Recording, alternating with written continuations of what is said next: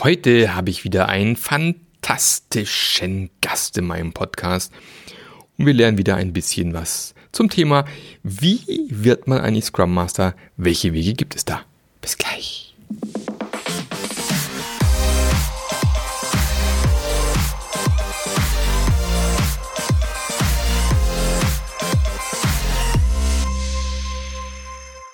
Herzlich willkommen zu einer neuen Episode vom Passionate Scrum Master Podcast.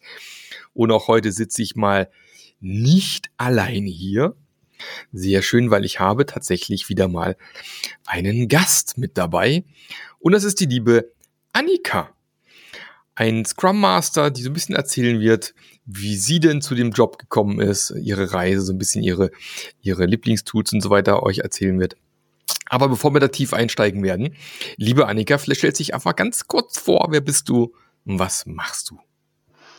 Ja, hi Marc, vielen Dank für die Einladung in deinen Podcast. Freut mich sehr, hier zu sein. Ähm, ja, ich bin die Annika, ich bin aus Wien, äh, komme eigentlich aus dem sonnigen Burgenland, lebe aber jetzt schon seit zehn Jahren in Wien und ich bin jetzt seit, na doch, bald vier Jahren Scrum Master. Genau. Das war mal kurz und knackig. Genau, aber du hast ja, du hast ja nicht als Scrum Master dein Berufsleben angefangen. Wie, wie, wie war denn deine Ausbildung? Wo hast du angefangen? Welchen Weg hast du eingeschlagen? Genau, ähm, mein Weg hat eigentlich ähm, ja viele Umwege genommen, ähm, muss ich sagen. Ähm, ich habe damals nach Matura oder Abitur bei euch in Deutschland, ähm, war ich kurz ein Abstecher auf der Uni und habe Anglistik und Amerikanistik studiert. Mhm. Habe dann so nach zwei Semestern gemerkt, okay, ich möchte nicht Lehrer werden, ich möchte auch nicht Dolmetscher werden. Was mache ich denn eigentlich hier? Und habe beschlossen, ähm, ich sollte mir doch was anderes suchen. Ähm, mhm. Habe das Studium dann aufgegeben und da mich doch immer schon irgendwie IT und so weiter interessiert hat, habe ich dann ein, ein Hack-Colleg ähm, mit IT-Schwerpunkt gefunden. Mhm. Äh, das heißt, ein, in zwei Jahren komprimiert fünf Jahre Hack-Ausbildung mit IT-Schwerpunkt nochmal nachgeholt. Hack? Hack, ähm, Hack ist bei uns in, in Österreich Handelsakademie. Das ist so eine ah, okay. mit, mit BWL und, und all diesen Geschichten. Mhm, okay. Genau. Und das hatte ich ja bei meiner AHS ähm, vorher nicht. Deswegen mhm. habe ich das dann mal gemacht und habe da auch gemerkt, okay, ähm, IT interessiert mich wirklich, mir liegt auch ein bisschen Programmieren und äh, habe danach, nach diesen zwei Jahren beschlossen, ich möchte ähm, ins Berufsleben rein, ich möchte jetzt nicht nochmal studieren versuchen mhm. und hatte dann auch das Glück, einen Job zu finden, wo sie mich als mehr oder weniger Quereinsteiger, Neuanfänger in der Programmierung genommen haben. Mhm.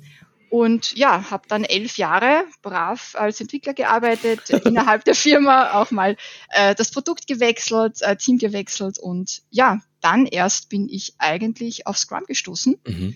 Ähm, zuerst durch einen ähm, ehemaligen Kollegen von mir, der mir sehr rudimentär die wichtigsten Punkte und Themen mitgegeben hat auf den Weg, das war dann auch noch so, dass ähm, mir und auch dem Team gar nicht klar war, wozu brauchen wir ein Daily, wozu brauchen wir eine Retro, weil wir eigentlich immer noch ähm, nach Pull-Prinzip gearbeitet haben und natürlich nicht verstanden haben, was, was brauchen wir jetzt das andere. Und ja, dann durfte ich nach ein, zwei Jahren auf ein Scrum Master Training gehen und habe gemerkt, ah, jetzt ergibt plötzlich alles Sinn.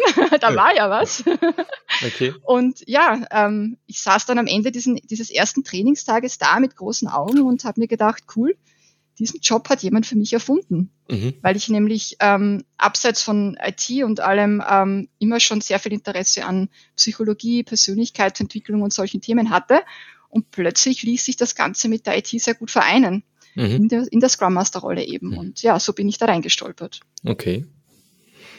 Und machst das Ganze jetzt schon seit vier Jahren, hast du gesagt, ne? Ja, ungefähr. Ich glaube, es waren drei Jahre in meiner vorigen Firma und jetzt eben, ähm, oder dreieinhalb und jetzt äh, seit einem halben Jahr bald auch schon im jetzigen Job.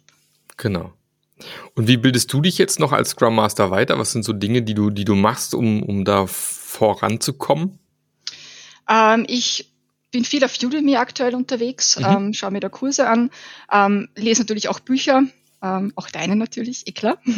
Fantastisch. ähm, ja, und ähm, natürlich auch äh, die, die Scrum Master Journey Community. Mhm. Ähm, da gibt's ja auch immer sehr viel Input, sehr viel Neues, um sich auch ein bisschen voranzubringen. Genau. genau. Und Mentoring haben wir ja auch schon gemacht, wir beide, ne? Genau, richtig, ja, so ist es. Sehr gut. Cool. Ähm, was würdest du sagen, so in den letzten vier Jahren, was so dein, dein, dein größter Fail war, den du hattest in deiner Scrum Master Karriere? Ja, ich muss sagen, interessanterweise hatte ich keinen richtig echten großen Fail. Ähm, mhm. das, da wurde ich bisher verschont davon, bin ich auch sehr dankbar. Ja, Gott sei Dank. ähm, es sind bei mir eher so hunderttausende kleine Fails. Also mhm. jeden Tag, wenn man so ein bisschen dann reflektiert, am Ende des Arbeitstages ähm, gibt es immer wieder Situationen, wo ich dann im Nachhinein denke, okay, das hätte ich anders machen können. Mhm. Oder da wäre vielleicht die Herangehensweise viel besser und produktiver gewesen. Also das schon. Ich lerne jeden Tag dazu. Ich habe jeden Tag äh, so kleine, kleine Fails, die mich dann auch weiterbringen. Aber der eine große Fail, der war noch nicht. Ich hoffe, er kommt auch nicht. Mal schauen. hast, du, hast du irgendwie ein Beispiel für so ein, zwei kleinere Fails in, in, der, in der Vergangenheit, so in den letzten Wochen? Gute Frage. Ähm, so spontan jetzt nicht, aber es sind eher so, so Kleinigkeiten wie zum Beispiel, ähm, dass ich dann im Nachhinein feststelle, okay, die Intervention wäre in der Retro jetzt dann doch besser gewesen zum mhm. Beispiel. Mhm. Also ich, mir fällt jetzt gerade kein akutes Beispiel ein, aber solche Dinge sind so, so wirklich mhm. Kleinigkeiten, wo ich im Nachhinein merken würde, okay, das hätte besser funktionieren können. Und du sagst jetzt im Nachhinein merkt man das, hast du so eine spezielle, baust du dir irgendwie eine Reflexion in den Tag ein? Hast du da irgendwie eine, eine Praktik, wo du jeden Tag machst oder wie, wie machst du das für dich, das Reflektieren? Ähm, jeden Tag schaffe ich es noch nicht, da bin ich noch ein bisschen schleißig. Ähm, möchte ich jetzt auch verstärkt schauen, dass ich es jeden Tag schaffe, aber ich habe mein, mein Bullet Journal, mhm. auch etwas, durch, auf das ich durch dich gekommen bin. Ähm, und das funktioniert wirklich sehr, sehr gut. Also ich habe davor viele Jahre immer versucht, Strategien zu finden, wie ich meine Tasks und irgendwo auch alles, was mich so beschäftigt am Tag, irgendwie sammeln und strukturieren kann und habe von digitalen Tools bis zu Offline-Tools alles Mögliche ausprobiert. Nichts hat auf Dauer funktioniert. Mhm. Aber das Bullet Journal, muss ich sagen, funktioniert jetzt toll. Das nutze ich jetzt seit bald einem Jahr, glaube ich. Und das funktioniert richtig gut. Und da schreibe ich dann sehr wohl auch so kleine Learnings auch mal wieder, immer wieder mhm. rein. Genau. Mhm. Sehr gut. Genau, also ich werde vielleicht auch mal die Folge nochmal verlinken. Wir haben ja schon mal eine Folge zum Bullet Journaling gemacht. Und ähm, ist auch für mich eine Methode, die ich jetzt gerade wieder aufgreife, weil ich in den letzten äh, Wochen wieder weniger im Büro sitze, wieder mehr unterwegs bin und mein schönes Kanban-Board, was ich jetzt gerade vor mir hängen sehe, wo meine ganzen Aufgaben dran sind, das lässt sich schlecht äh, in, in den Rucksack packen. Also muss man wieder eine andere Methode finden. Und allgemein bin ich auch ein großer Fan von einem echten Stift auf echtem Papier. Also obwohl ich auch iPad habe und mit dem iPad sehr viel geschäftliche Notizen machen, aber ist das dieses auf dem echten Papier mit Stift schreiben immer noch das allerbeste, was es gibt, finde ich. Kann man sehr empfehlen. Die nächste Frage wäre so ein bisschen Richtung Biggest Learning. Was war so das größte Aha-Erlebnis, dein größtes Learning in den letzten Monaten, Jahren? Mein Biggest Learning war tatsächlich, ähm, dass jeder Scrum Master anders ist. Mhm. Ähm, ich tendiere sehr stark dazu, ähm, wenn andere ähm, sagen, wie sie Dinge tun oder was sie so machen, das immer als gegeben hinzunehmen, so als Regel, so die anderen haben recht, so wie dieser Scrum Master das macht, so muss das richtig sein, so mhm. muss ich das auch machen. Und dann funktioniert es aber für mich vielleicht so nicht. Oder mhm. ich merke, dass ich spontan im Doing einfach andere Ideen habe, andere Ansätze. Und ich tendiere eben dann stark dazu, das anzuzweifeln und zu denken, aber es muss doch so sein, wie das diese anderen Leute tun. Mhm. Und da war mein größtes Learning wirklich, dass ich verstehe, dass so wie ich es mache, es auch okay ist, dass meine, meine Strategien und meine ähm, Tools, die ich nutze und wie ich mit Dingen umgehe, dass das genauso seine Berechtigung hat.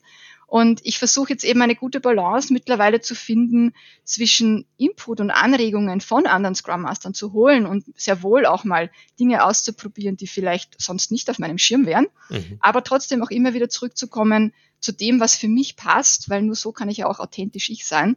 Und wie man so schön sagt, ähm, wenn man immer nur tut, was andere sagen, wird man zwar als Original geboren, stirbt aber als Kopie. Und deswegen, ja, versuche ich hier gerade die richtige Balance zu finden. Ja. Und das ist auch immer noch eine Herausforderung jeden Tag, ja. Mhm. Aber es ist ein guter Punkt auf jeden Fall. Sich, sich selber zu finden, ist ja auch mit einer der, der Dinge, die ihm auch im ersten Ausflug bei der Scrum Master Journey exzessiv machen. Mal sich erstmal rauszufinden, wer will eigentlich ich sein als Scrum Master? Was ist eigentlich mir persönlich wichtig? Und welche Stärken bringe ich mit? Ja. Weil wie du gerade so schön sagst, ne, das ist halt jeder, jeder tickt anders, jeder bringt andere Sachen mit. Und vielleicht braucht auch ein, ein Team eventuell sogar gerade ein, Scrum Master auf eine andere Art und Weise, wie er vielleicht gerade aktuell da ist. Das kennt man ja auch aus, aus Sportteams, wo dann manchmal die Trainer wechseln müssen, weil man, weil das Team irgendwie zu einen anderen Impuls braucht. Und ähm, ja, die Welt ist ja riesengroß an, an Tools und Themen, die man da so mitnehmen kann. Es gibt diverse Vorbilder, wo man sich abgucken kann, aber am Ende, wie du sagst, ist jeder Scrum Master ein Unikat. So sehe ich das auch. Sehr schön. Ja. Sehr schönes Learning auf jeden Fall. Genau. Hm, gehen wir mal zu deinem, zu deinem Lieblingstool. Was ist denn so ein Tool, was du besonders gerne nutzt bei dir? Ich glaube, das ist wahrscheinlich eine Antwort, die sehr viele Scrum Master geben, aktuell Miro.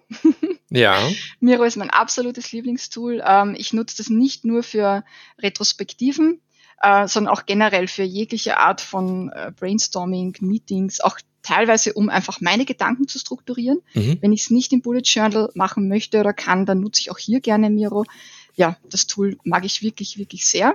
Ähm, offline ist mein Lieblingstool das Bullet Journal, mhm. ähm, tatsächlich, wie schon erwähnt. Und ansonsten ähm, mag ich auch sehr gerne Discord. Ähm, das haben wir in meinem vorigen Unternehmen für die Teamkommunikation genutzt. Mhm. Genau. Nutzt es immer noch? Nein, ähm, also das alte Team glaube ich dort schon noch, aber hier in der neuen Firma haben wir Slack. Okay. Auch cool, aber Discord ist nochmal ähm, mehr auf die Kommunikation, auf die mündliche Kommunikation der Fokus und das gefällt mir natürlich sehr gut. Ja, mhm. ja ist ein guter Hinweis. Das ist bei Discord ganz gut implementiert, das stimmt, ja. Und wenn du so mit dem Team arbeitest, gibt es irgendwie so eine Praktik oder irgendein Tool, was du besonders gerne nutzt in Retros oder in, in Moderation oder in der täglichen Arbeit? Ähm, lustigerweise Excel, weil ich habe nämlich ähm, für mein Team einen Team Performance Index erstellt. Okay. Dafür habe ich mir ein Excel zusammengebaut und äh, in meinen One-to-One-Gesprächen mit den Teammitgliedern frage ich hier wöchentlich äh, Stimmung, Motivation auf einer Skala von 1 bis 10 ab. Mhm. Das trage ich dann in dieses Excel ein und das Excel kalkuliert dann automatisch über alle Teammitglieder einen Durchschnitt und äh, den Verlauf schauen wir uns im Laufe der Sprints einfach immer wieder an und schauen, in mhm. welche Richtung bewegt sich das Ganze. Mhm. Ähm, sind wir zufrieden? Wollen wir vielleicht was verändern und so? Und ja, dadurch ist eigentlich Excel ein Tool, das ich auch da sehr gerne nutze. Genau, also in, in dem Fall sozusagen, meine Frage wäre dann darauf gerichtet gewesen, so ein bisschen, du nutzt quasi ein, ein Werkzeug, um deine, die Stimmung im Team quasi regelmäßig zu messen. Genau, ja. Und das auch manchmal als Impuls zu nehmen, um in einer Retro oder ähnliches drüber zu reden. Ja, korrekt, okay. ja. Alles klar. Und was waren so, so, so Dinge, die ihr da schon abgeleitet habt aus, aus dieser, aus diesem Impuls, den ihr da hattet? Bis jetzt leider noch keine, weil ich bin ja jetzt im Team noch gar nicht so lange. Das mhm. waren jetzt knappe drei Monate. Mhm. Und jetzt würde das Ganze erst so richtig toll anlaufen und jetzt ähm, endet leider das Projekt ah, schon. Mensch. ja, okay. aber ich bekomme jetzt vielleicht ein neues Team, mal schauen und dann dann kann man das weiterführen, weiterführen auf jeden Fall. Genau, genau, So ist es. Genau. Du hast es schon so ein bisschen im, im Intro anklingen lassen, aber äh, würdest du diesen Weg, den du beschritten hast, wieder so beschreiten? Würdest du wieder Richtung Scrum Master gehen wollen irgendwann? Auf jeden Fall. Ähm, ich bin sowieso überzeugt davon, dass ähm, alles im Leben irgendwie einen Sinn hat und alles, was ich ähm, mache und tue, jeder Weg, den ich gehe, führt irgendwie dorthin, wo ich hin muss. Und deswegen, ich ärgere mich zum Beispiel auch nicht über das abgebrochene Studium.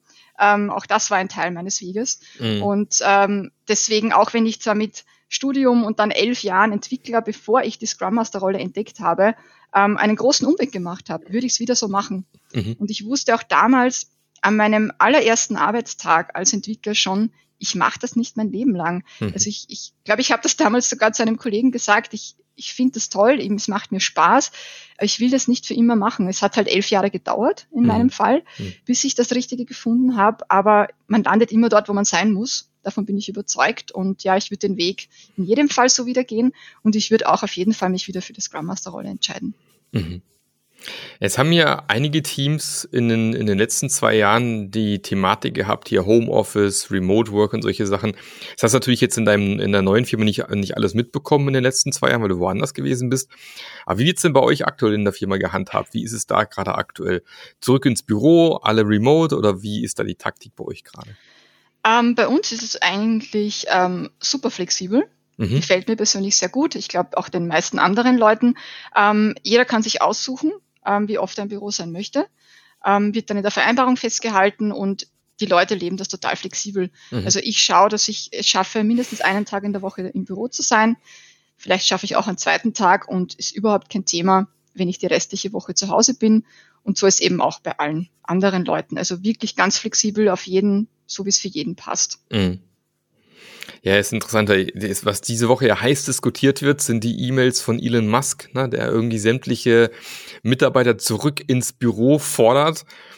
Bis hin zu, äh, wenn du nicht im Büro bist, wird schon gesehen wie eine Kündigung sozusagen. Ja, also richtig äh, krass Kommunikation. Also verlangt mindestens 40 Stunden müssen die Leute im Büro sitzen. Danach kannst du gerne zu Hause arbeiten. Aber 40 Stunden sind das Minimum, was von dir verlangt wird ähm, und sagt auch, okay, du darfst auch nicht, wenn du in Arizona irgendwie wohnst, dort ins Tesla-Büro gehen und dort arbeiten. Wenn dein Team in Kalifornien sitzt, das ist auch Remote-Arbeit, also dann bitte bis nach Kalifornien mit deinem Team zusammenarbeiten. Also sehr spannend. Ich bin gespannt, ähm, wie sich das bei Tesla und so weiter entwickelt. Ich glaube schon, dass Tesla und SpaceX noch so ein bisschen diesen Schein hat von geiler Firma. Ist mir egal, ich mach's trotzdem. Ich glaube aber trotzdem auch, dass es die Gefahr hat, dass diverse vielleicht gute Talente auch gehen werden und sagen, äh, das will ich so nicht mehr, weil es auch anders funktioniert. Das haben wir, glaube ich, in, vor allem im, im Engineering, Informatikbereich, glaube ich, bewiesen, dass es hervorragend funktioniert. Und ähm, klar, mein Elon Musk ist natürlich jemand, der selber in der Fabrik schläft und geschlafen hat, ne, um wirklich zu zeigen, ich bin hier, der anscheinend sogar aktuell nicht mal ein Haus hat irgendwo. Und von dem her kann man natürlich sagen, er lebt es auch vor. Also er ist nicht jemand, der das so sagt und dann selber nie da ist, sondern der ist halt wirklich vor Ort und arbeitet. Aber ich glaube, in der, in der Welt, wie sie sich jetzt gerade gedreht und verändert hat, und das ist tatsächlich, glaube ich, einfach ein Fakt mittlerweile, sind auch viele Menschen nicht mehr bereit, so zurückzugehen in diesen Modus, den es mal, den es mal gab vor der Pandemie. Es geht natürlich nicht in allen Jobs. Wenn ich in der Supermarktkasse sitze, kann ich nicht remote arbeiten, ist klar. Aber in der Wissensarbeit, wo wir sind, ist es eigentlich gar kein Ding mehr heutzutage. Ne? Ja, auf jeden Fall. Also ich, ich weiß für mich, würde ich irgendwann jemals wieder Job wechseln, ich würde keinen Job annehmen, wo ich nicht selbst entscheiden kann, wie oft ich im Büro bin. Mhm. Also ja, und ich glaube, dass es sehr vielen so geht. Also auch wenn ich mit anderen Kollegen oder ehemaligen Kollegen spreche, denken eigentlich die meisten auch so. Und ich glaube, die Unternehmen, die sich da sperren, werden auf lange Zeit wirklich gute Leute verlieren, ja. Das glaube ich auch, ja. Also es ist echt schwierig. Und im Endeffekt ist ja so, wenn, wenn du halt sagst, ich arbeite lieber im Büro, dann geh halt ins Büro, aber ich kenne eben auch Leute, die jetzt zwei Tage die Woche ins Büro gezwungen werden von ihrem Arbeitgeber und dann sitzen sie im Büro und machen MS Teams Meetings. So. Na, was, welchen Benefit habe ich da jetzt? Gar keinen.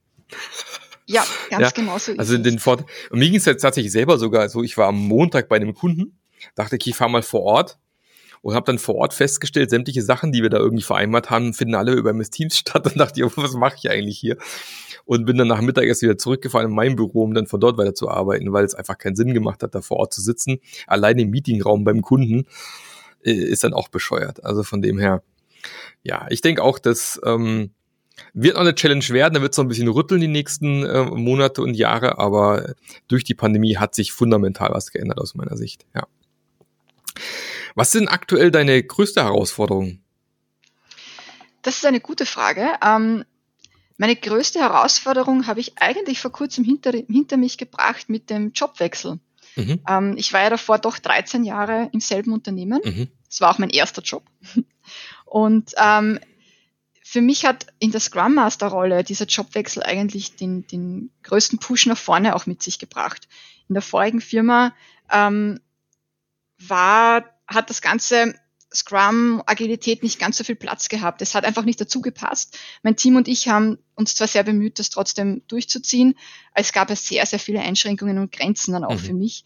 Und ähm, es ist mir trotzdem verdammt schwer gefallen, diese Komfortzone zu verlassen. Ich war mhm. doch 13 Jahre dort, habe mich mit dem Team sehr wohl gefühlt und alles, was ich ausprobiert habe, war halt so ein Probieren in der Komfortzone, was okay war, aber nicht dazu geführt hätte, dass ich so schnell mich auch weiterentwickeln kann, wie ich es jetzt kann. Mhm. Und deswegen war es für mich, zumindest auf der emotionalen Ebene, hier dort einen Cut zu ziehen und zu sagen, okay, ich gehe woanders hin und ich wage das, ich springe ins kalte Wasser, das war schon meine größte Herausforderung, ähm, die ich hatte, seit ich in der Scrum Master Rolle bin.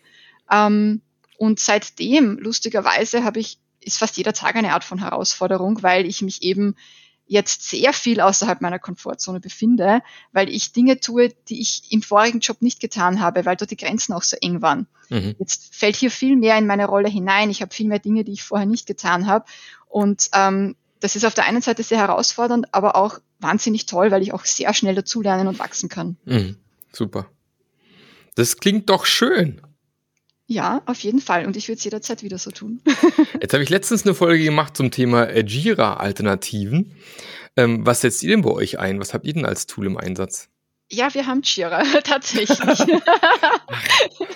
ja, es ist halt immer noch der Marktführer. Es ist so. Ja. ja, auch in meiner vorigen Firma hatten wir Jira. Also mhm. von dem her, ich glaube schon, dass das sehr, sehr verbreitet ist. Ja, ja, ja definitiv, auf jeden Fall. Ich finde, ich, ich, ich schaue mir auch immer an und finde auch tolle Alternativen zum Teil, aber ganz oft fällt man dann doch wieder zurück äh, zu Jira.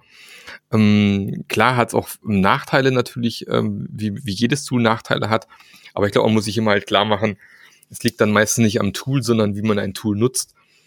Und das Tool allein löst halt dann dementsprechend auch keine Probleme, sondern man muss halt gucken, wie man das Tool für sich dann eben einsetzt. Da habe ich vor Jahren auch schon mal einen, einen Blogartikel, war das noch damals noch nicht mal Podcast. Gab es noch nicht mal Podcast damals. Muss irgendwie 2012, 2013 so gewesen sein, das ist echt schon lange her. Habe ich auch mal geschrieben, dass das allererste, was ich machen muss, wenn ich so ein Tool einführen möchte, ich muss mir bewusst werden, welchen Prozess möchte ich denn eigentlich leben? Und dann quasi das Tool an meinem Prozess anpassen und nicht andersrum, was oft passiert, ich führe Jira oder irgendwas ein und dann lasse ich mir von Jira quasi den Prozess aufdiktieren und dann passt es halt nicht richtig. Ja, das ist so eine erste Regel.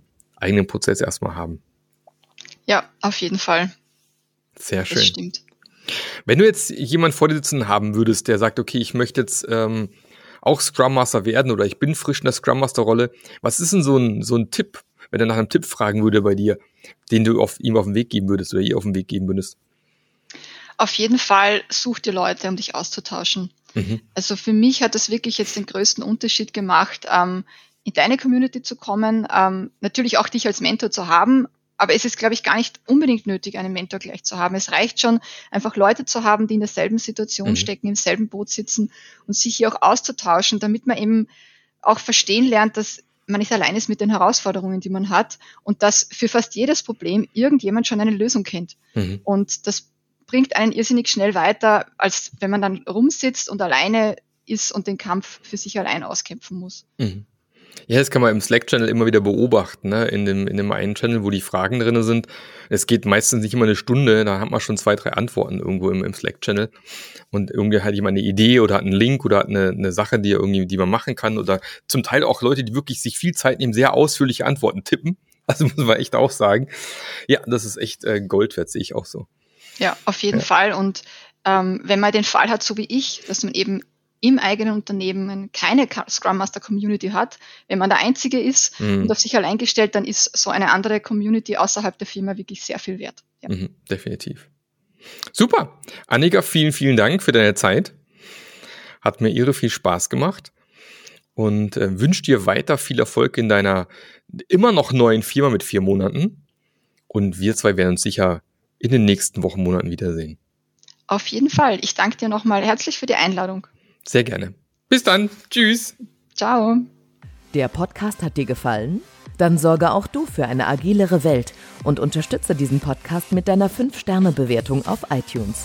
Und für mehr Informationen besuche www.marklöffler.eu. Bis zum nächsten Mal.